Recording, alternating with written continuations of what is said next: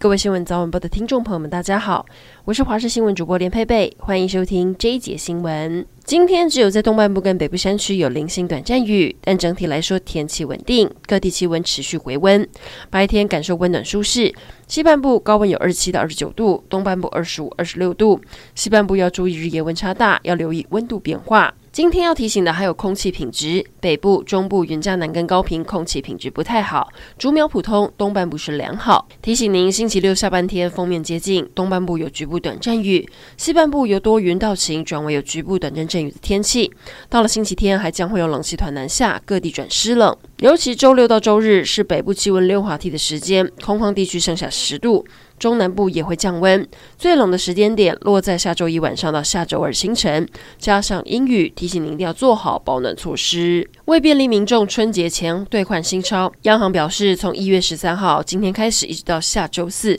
五个营业日，台湾银行、土地银行、合作金库。第一商业银行、华南、张银以及中小企银，还有中华邮政等八家金融机构都开设了新钞兑换柜台。立法院能否顺利三读总预算案，朝野目前没有共识。蓝绿两党决战会期最后一天，今天都举办了党团大会。会后，国民党团人决议拒签一百一十十二年度中央政府总预算案协商结论，主张先解决发现金案。而民进党团总召表示不会放弃沟通。年关将近，假钞开始流窜市面。之前彰化有一群年轻人到夜市、槟榔摊等地专挑店家忙碌的时候，拿出千元假钞买东西换真钞。警方清查有八处店家受害，而且收到的假钞编号全都相同，于是出动了霹雳小组，破获这个玩具伪钞诈骗集团，一共逮捕到九个人。今天是前总统蒋经国逝世三十五周年纪念日，台北市长蒋万安今天一早六点二十分就抵达了大溪叶林，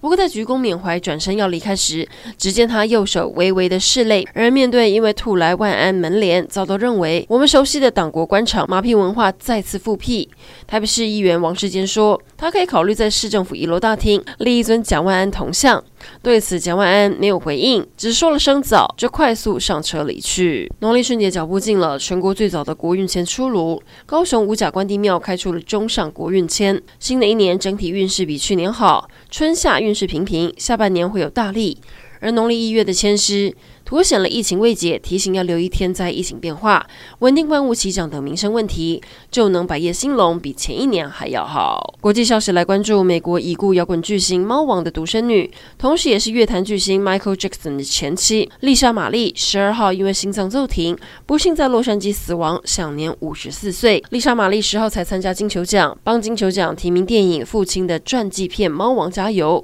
当时她还有接受媒体访问，没有想到她在美国时间星期四早。早上在家中陷入昏迷，紧急被送到医院。当时他的母亲还发文，希望大家能帮他集气，但很不幸，还是回天乏术。